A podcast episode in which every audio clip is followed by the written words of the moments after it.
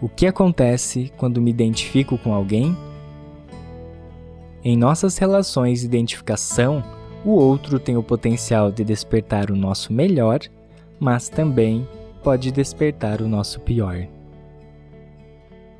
Quando nos identificamos com uma pessoa, um filme, um poema, uma imagem, um escritor, uma ação, um governo ou um pensamento, nos vemos espelhados naquilo que nos identificamos. E isso normalmente está conectado ao que somos, os nossos valores, pensamentos e crenças, como também pode expressar a parte de nós que é desconhecida. Segundo o dicionário, o verbo identificar significa confundir-se com outrem e compenetrar-se das ideias ou sentimentos de outrem.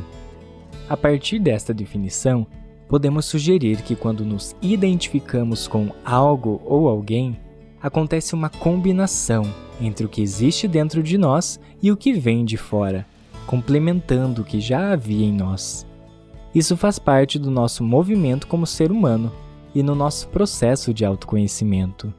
Aquilo que vem de fora precisa sempre colaborar para que o que existe dentro de nós tenha mais sentido, exaltando a nossa própria essência e potencialidades.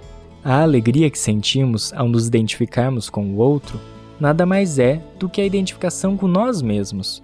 O outro precisa ser uma ponte que nos proporciona nos conectarmos interiormente.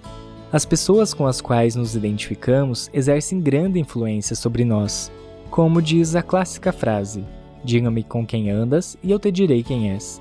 Isso se justifica ao analisar o que essa influência provoca em nós.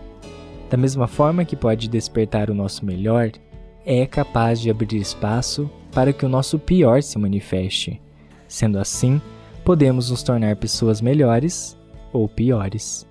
O que nos ajuda a reconhecer o que está se manifestando em nós é tomarmos consciência das razões que nos levaram a nos identificarmos com cada pessoa e como nos sentimos depois de termos contato com ela.